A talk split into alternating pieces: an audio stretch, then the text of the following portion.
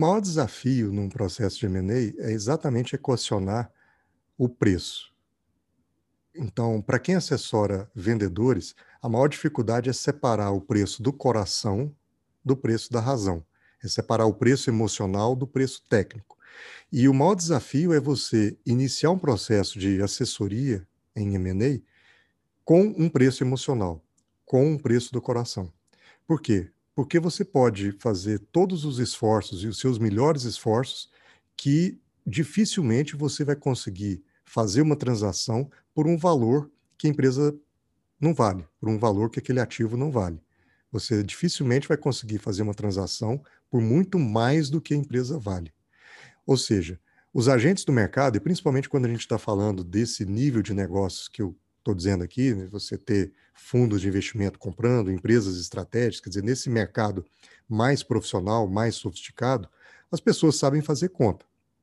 Então, não é o que o empresário quer pela empresa, é o quanto a empresa vale e o quanto, num certo estresse negocial, a gente, como assessor de vendedor, consegue puxar para cima. Mas nunca vai ser um preço extraordinário que não possa ser fundamentado. Então, quando a gente vai abordar um empresário e vai iniciar um trabalho como esse, uma assessoria, eu costumo não perguntar quanto ele quer ou quanto ele acha que vale, exatamente para não ter viés. E exatamente para não dar para ele a, a, a, perspectiva de que ele pode negociar comigo, porque não é esse o ponto. Nós vamos estar juntos no mesmo barco. Então, às vezes a gente vai conversar com o empresário e ele fala: Ah, eu acabei de fazer uma avaliação, não precisa vocês fazerem avaliação, não. Aí a gente diz: olha, guarda para você, porque para a gente vender o seu negócio, a gente tem que comprar antes. Então, deixa a gente fazer o nosso trabalho, acessar as informações, apurar da forma como a gente acredita que dá para defender, e aí sim a gente senta, te apresenta, e se o valor não é, te atender, se o valor ficar aquém daquilo que você acha que é, e muito aquém, e a gente não conseguir chegar nas premissas que façam com que o nosso preço suba, a gente, nesse momento, decide conjuntamente parar o processo. A gente não precisa seguir adiante, porque muito provavelmente nós não teremos competência para vender um negócio pelo preço que não vale. Não se vende negócio fora do preço. É muito difícil. E se você insiste num processo precificado de forma errada, você, como assessor, vai perder o seu tempo e o empresário vai entrar num processo de ansiedade terrível e de, enfim, abrir informações e é melhor não entrar nesse, nesse processo. É melhor deixar o tempo passar, o empresário cair na realidade, ou se você tiver os argumentos e os elementos, mostrar para ele efetivamente isso. Se as informações não são consistentes, elas interferem na avaliação. A gente se depara com isso constantemente. Empresas que têm um potencial incrível, têm um faturamento grande, e quando a gente inicia esse trabalho de avaliação, a gente percebe que não dá para seguir o processo adiante, porque a empresa, por exemplo, tem buracos na sua contabilidade que não resistiriam a uma auditoria. E aí a gente mesmo para o processo, fala, não dá, vamos preparar a empresa, porque desse jeito não adianta obter um bom preço se eu não consigo validar a informação na hora que a auditoria chegar. Sem a definição de preço, a gente vai perder tempo. Quando eu falo preço, não é preço para venda do negócio somente. Pode ser preço para equacionar as relações de troca. A gente estava trabalhando para duas empresas diferentes. Uma não sabia da outra. São do mesmo segmento. Uma nos contratou, a outra nos contratou também. Quando a gente fez as duas avaliações, a gente chegou lá em determinados números. Quando a gente foi ao mercado, a gente começou a receber objeções com relação a uma determinada empresa, com relação ao mix de produtos que ela tinha. Ela tinha uma concentração muito grande de vendas para um tipo de produto só, para um tipo de cliente só. E isso gera uma fragilidade, porque imagina, se ela perde aquele cliente, a receita dela vai lá embaixo. Então, aquele preço que eu tenho, ele é técnico, ele é justo, mas o negócio tem um aspecto de fragilidade. Quando a gente foi ao mercado, a gente ouviu vários feedbacks idênticos de investidores que disseram: olha, a gente acha a empresa legal, mas ela tem um risco, e esse risco, se vocês corrigirem, pode voltar aqui. Então, ela tem lá uma exposição de, de X% para um, contra um determinado cliente. Se vocês conseguirem diluir esse cliente, ele ser menos expressivo no todo, a gente pode voltar a conversar. A gente tinha essa segunda empresa. E a gente sabia que o mix de produto dela dessa segunda empresa encaixa muito bem no mix de produto da primeira. A matéria-prima que essa segunda utiliza para produzir seus produtos é subproduto do processo produtivo da primeira empresa. Está vendo as sinergias? A gente sabe que as fábricas não são tão distantes. Então, em tese, pode ser desmontada uma fábrica, trazido para o endereço da primeira fábrica, tirada toda a equipe administrativa, de produção, etc., e trabalhar tudo com um custo só, numa unidade só. Ou seja, como a gente fez análise de ambos os negócios, a gente sabe que a combinação desses negócios resulta num negócio muito melhor. Muito melhor. Então, nesse ponto, a avaliação passa a não ser de achar o preço de A ou o preço de B, mas passa a ser achar qual é a relação de troca quando eu junto esses negócios. O negócio A vai ter quantos por cento do negócio resultante em comparação ao negócio B? Vai ser uma relação 50-50, 70-30? Qual é a conta? E aí, para esse modelo, eu preciso avaliar as duas empresas com os mesmos parâmetros. Então, se eu avalio aqui com um múltiplo de EBITDA, aqui eu tenho que aplicar o mesmo múltiplo, que agora é só descobrir qual é o EBITDA de A, qual é o EBITDA de B. Não é assim? Então, avaliação é essencial. Como eu disse que a gente tem que separar o preço do coração do preço técnico, eu preciso então fazer essa avaliação técnica segundo algumas metodologias. Existem várias metodologias no mercado. A mais, a mais praticada é a metodologia de fluxo de caixa descontado.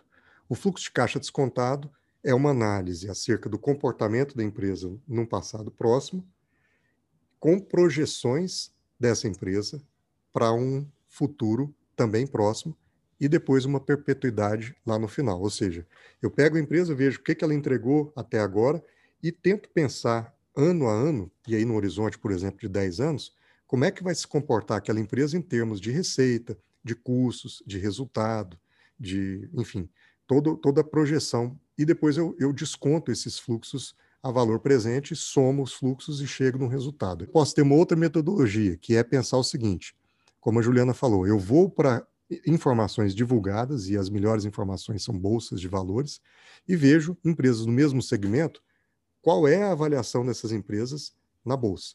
E aí eu extraio algumas métricas e comparo a, a empresa que eu estou avaliando com essas empresas e tento enxergar algum fator que possa ser minimamente comparável. Um outro, uma outra metodologia é o olhar para o mercado de transações efetivadas e perguntar quem comprou quem, quanto pagou.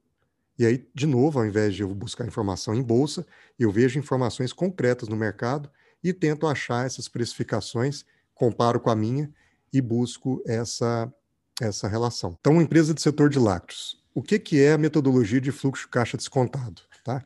Então, metodologia, basicamente, eu pego numa primeira linha, vamos, vamos imaginar aqui como uma planilha Excel. Eu coloco aqui as receitas operacionais daquela empresa.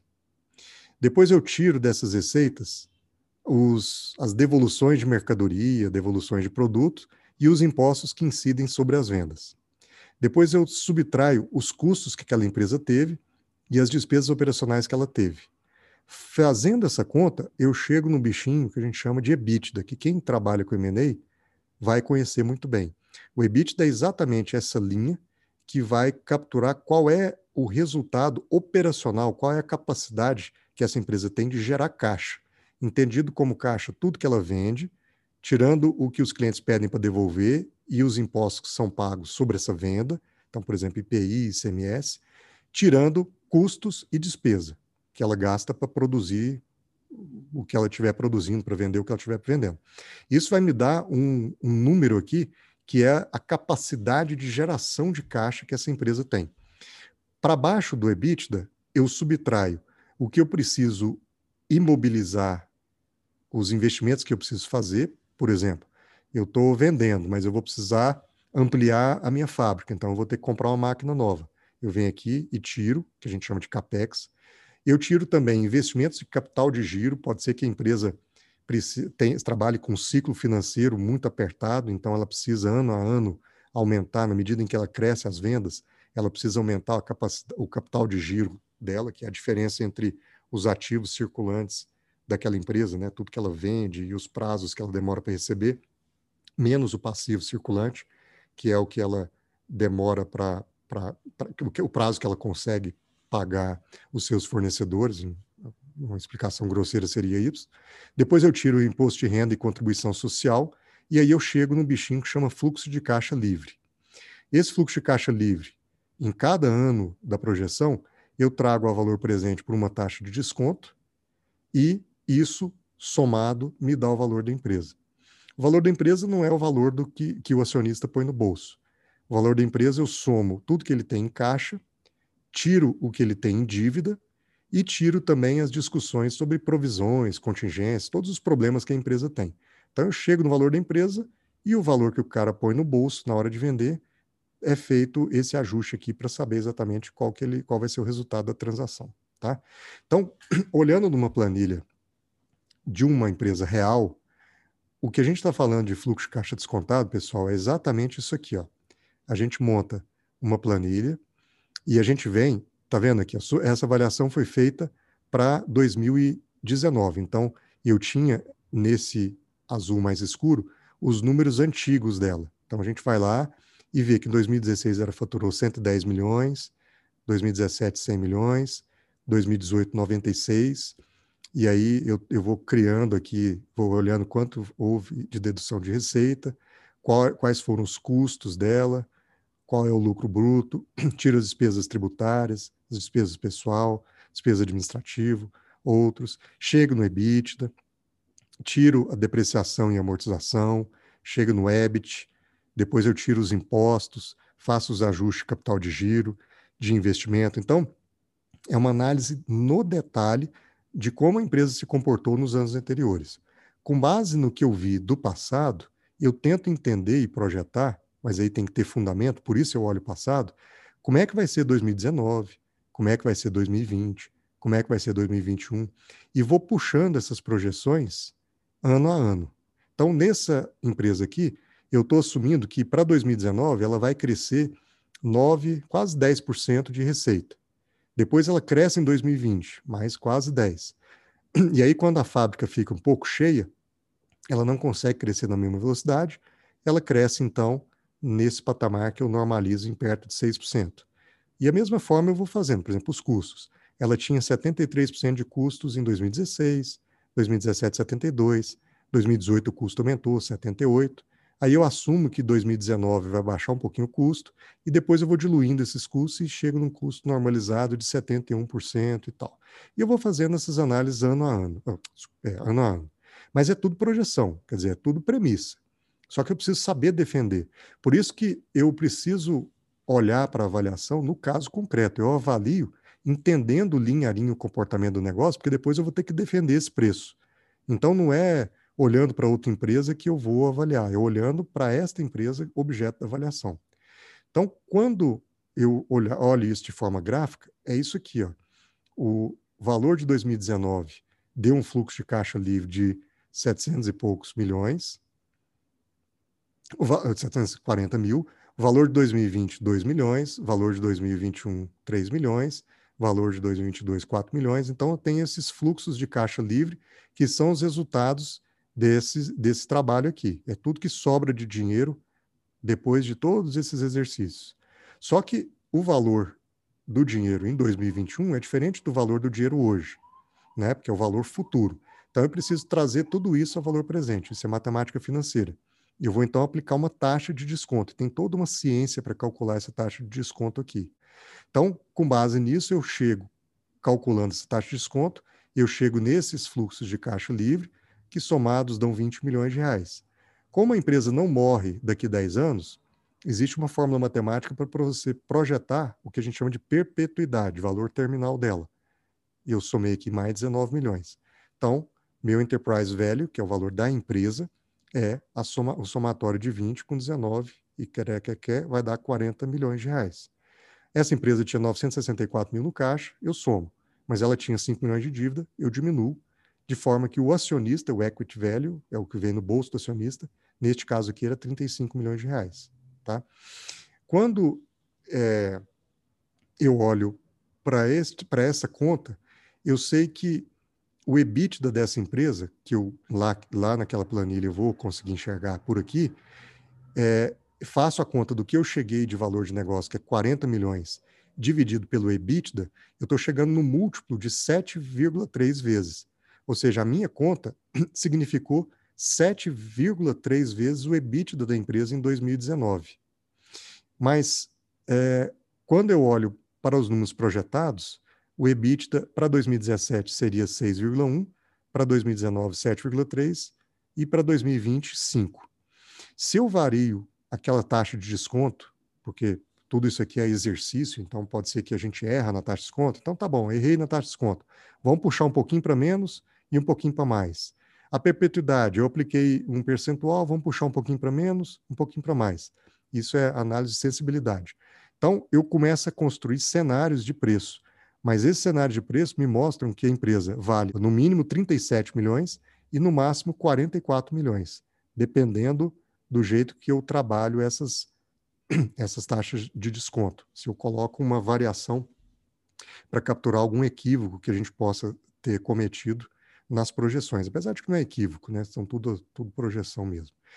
Então, aí é a, a metodologia de fluxo de caixa descontado. Então, de novo, faço a conta no detalhe, analiso, tá? E depois testo isso para ver quantos múltiplos de EBITDA deu o meu negócio. Nesse caso nosso, de novo, nós estamos avaliados a 7,3 vezes o EBITDA do ano de 2019. Aí o empresário fala, ah, mas isso aqui você pode estar errado. Aí, como a Juliana falou, falou, ah, tá bom, então vamos ver o mercado? Vamos. Então, próxima metodologia, múltiplos de mercado. Quanto que deu o meu? Nessa referência com o EBITDA, deu 7,3 vezes. Vamos ver no mundo como é que isso funciona? Então, eu vou no mundo e olho as empresas do mesmo segmento que têm capital aberto. Por quê? Porque, como são SA, como a Juliana falou, as ações estão negociadas em bolsa, os números estão lá. E aí, quando eu pego os balanços dela, vejo o EBITDA, divido pela quantidade de ações que estão informadas, que estão em circulação. Eu chego nessas contas. Então, a Nestlé estava, neste momento, negociada 15 vezes o EBITDA, a Danone a 12 vezes o EBITDA, a Saputo, que é uma canadense, a 15 vezes o EBITDA. Então, a média das empresas acima de 2 bilhões de dólares de valor é 13 EBITDAs. Tudo bem, mas elas são maiores. Então, a minha empresa é pequenininha, não pode ser vendida pelo preço de uma grandona. Vamos ver empresa menor de 2 bi? Então, eu também vou, busco os dados para essas empresas aqui e acho essas, esses números. Então, a média para empresas pequenas está 8,7 e a média ajustada 11,4. Bom, a minha deu 7,3. As que estão em bolsa são empresas muito melhores, né? Porque são auditadas, capital aberto, estão em outros mercados, outros países. Então a minha avaliação não está tão ruim. Então eu consigo mostrar para o empresário que a empresa dele não pode ser mais cara do que essa francesa Savence, por exemplo, que está tá, tá a seis múltiplos, do que a Dean Foods dos Estados Unidos, que está a cinco múltiplos. Mas mesmo assim, nós, tamo, nós chegamos a sete múltiplos. Então, tá vendo, empresário? Seu preço não está fora. Pelo contrário, está uma boa avaliação. Aí ele continua duvidando, continua desconfortável. Aí eu vou para a terceira metodologia. Falo, oh, então tá bom. Vamos ver quem comprou quem e quanto pagou. E aí a gente pega dados de transações que foram realizadas no mesmo segmento. Algumas delas aqui eu participei. Quando a gente olha esses múltiplos, eu tenho todos esses múltiplos aqui. A média ajustada de todos eles está dando cerca de 8,6 vezes o EBITDA. Portanto, eu consigo mostrar para o empresário que o meu exercício não é chutado. Quando eu avaliei o negócio dele olhando linha a linha, o negócio em específico, eu cheguei no número que está dando uma relação de 7,3 vezes o EBITDA. E quando eu olho para o mercado, está mais ou menos em linha com o que o mercado avalia várias empresas do mesmo setor. Como no longo prazo ninguém ganha do mercado, essa é uma frase de um célebre economista, então, a minha avaliação não está tão errada assim, porque não está maior do que a do mercado, está em linha com ele, e ele, empresário, não pode entrar no sonho de querer vender a um múltiplo muito maior do que grandes empresas lá fora. É? Então, a, a, a, chave é você chegar para o empresário e mostrar esse resumo aqui. A gente vai dizer para ele: olha, é, seria muita pretensão minha dizer para você quanto sua empresa vale. Mas é razoável eu dizer para você que é muito provável que a sua empresa valha algum número nestes intervalos aqui. Por quê? Porque no meu fluxo de caixa descontado, eu chego no número mínimo de 37 e máximo de 44, apontando para 40. Nos múltiplos de transação, eu tenho um mínimo de 34 e um máximo de 59. E nos de mercado, um mínimo de 33 e um máximo de 60. Portanto, se eu olho 40, 47, 47, eu vejo que entre estes números, provavelmente é o número que você vai conseguir vender, empresário. Se você chegar a uma proposta menos de 40, não vende, não. Está fora de mercado. Mas não adianta querer 60, porque as outras metodologias não conversam com esses 60. Percebe? Então, existe um jeito de fazer avaliação. E esse jeito é assim: é a gente usar mais de uma metodologia e mostrar para o empresário, de forma fundamentada, mas depois de ter feito todo o dever de casa, que o número dele não pode descolar da média dessas várias metodologias. O melhor negociador do mundo não vai conseguir fugir disso aí. Uma projeção muito curta não captura tudo que o analista tem que passar. Então, uma projeção, às vezes, de cinco anos é um período curto, porque talvez eu consiga é, assumir ganhos de mercado, às vezes uma capacidade ociosa que eu preciso ocupar na fábrica, às vezes uma melhoria, uma tecnologia que vai ser implantada. E, então, um período de cinco anos pode ser curto para eu trazer para as projeções todas essas informações que a administração da companhia está me dando. E aí eu vou provavelmente vou deixar dinheiro na mesa. Um tempo de projeção maior que 10 anos, por causa da taxa de desconto, passa a tender cada vez mais a zero. Então, quando eu alongo muito a projeção, dependendo do jeito que eu desconto, o valor no, no, valor presente vai tender muito a zero. Então, nós utilizamos, e o mercado, na maior parte das vezes, utiliza assim, uma projeção para 10 anos, porque a gente acha que ali eu consigo eh, fazer uma análise mais fundamental da empresa, fundamentalista da empresa, e inserir ali todas as projeções e premissas operacionais e as suas respectivas consequências no, nos resultados ano após ano, mas não menos no horizonte de que cinco anos, não mais um horizonte de 10 anos, porque daí não faz sentido. Você me dizer, me dizer assim, ah, mas as projeções do Banco Central não estão indo além de X anos. Existe o boletim Focus, né, que, que são os agentes de mercado estudando isso todo dia e, e, e, e publicando suas impressões. Ali você consegue extrair, é uma referência, você consegue extrair referência para suas projeções. E, eu te responderia essa pergunta com outra pergunta. Você quer que eu te responda como assessor de vendedor ou como assessor de comprador? Porque se eu estivesse eh, assessorando o vendedor, eu deixo essa conta para o comprador fazer. Porque a, a, ela tem muito fundamento. Precificar a incerteza é um desafio. Mas ou é assim ou ele não tem negócio, ele não faz negócio. E eu, vendedor, não vou querer vender na bacia das almas. O que a gente tem visto é que a, os compradores e vendedores estão conseguindo chegar num consenso. O que pode acontecer nos tempos de pandemia é resolver essa falta de coragem do comprador de assumir premissas muito positivas num prazo mais longo, você chama de longo aí, de mais de três anos, mais de quatro anos, aí não importa. E a perspectiva, a expectativa do vendedor de vender por um preço mais alto, que só vem por projeções mais otimistas num cenário talvez de 10 anos, muitas vezes a, a, os valores estão sendo equacionados por mecanismos como earnout. Quer dizer, a gente cria cláusulas de performance em que o comprador diz, chega para o vendedor e diz, olha, eu pago o que, eu, o que nós estamos concordando em termos de precificação. E o que a gente discorda, vamos fazer o seguinte: se acontecer o que você está falando, eu te pago. Então, é, é, muito mais difícil estruturar a transação, vira um, um desafio grande em termos contratuais e é um, potencial conflito muito grande, mas o earnout é exatamente para resolver essas distâncias entre a minha projeção e a sua, a minha expectativa e a sua, e as realidades que a gente não consegue prever no futuro. Como tudo é projeção, mesmo as projeções em cenários de calmaria, elas podem furar, porque são projeções. Por isso que elas têm que ser muito estudadas e por isso que a gente olha para períodos pretéritos para poder fundamentar. Eu estou assumindo esse crescimento, porque eu já entreguei esse crescimento no passado. Eu estou assumindo esse custo porque esse custo estava no passado. E aí a gente é, é, consegue ter uma discussão mais técnica defendendo esses vários pontos de vista. Né? Então, fechando okay. aqui, qual era nosso objetivo hoje? Passar para o que a gente chama de fase 1 do processo de M&A. A fase 1 do processo de M&A é o processo de análise e é exatamente o momento em que o empresário, por exemplo, o vendedor, é abordado por alguém que vem vender a ideia de, de, de dele sair do negócio, de vender sua empresa. Então, esse empresário normalmente ele toma decisão por vários fatores, e esses fatores estão relacionados muito à sua, ao seu momento de vida, à sua questão, por exemplo, de sucessão, ou à sua estratégia para a empresa.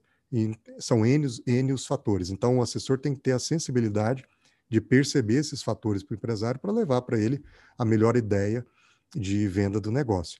E, ao mesmo tempo, o bom assessor tem que entender para quem ele pode vender, para quem ele vai mostrar aquele negócio. Então, é a conjugação entre boas informações de mercado comprador e uma boa leitura de mercado vendedor é que vai fazer com que a gente encontre gente que, às vezes, nem estava pensando em vender. Mas a partir da sementinha que você lança, você fala, poxa, eu não tinha pensado nisso. Mas então, vamos ver. Tenta buscar uma proposta é, que para minha reflexão. E aí o cara entra nesse mundo e, e, segue até eventualmente receber uma proposta e ficar sem o negócio, ou receber um sócio, né? Então é isso. E tudo isso feito a partir, e, e se não for assim, tem muita chance de dar errado, da precificação. Esse é o maior desafio.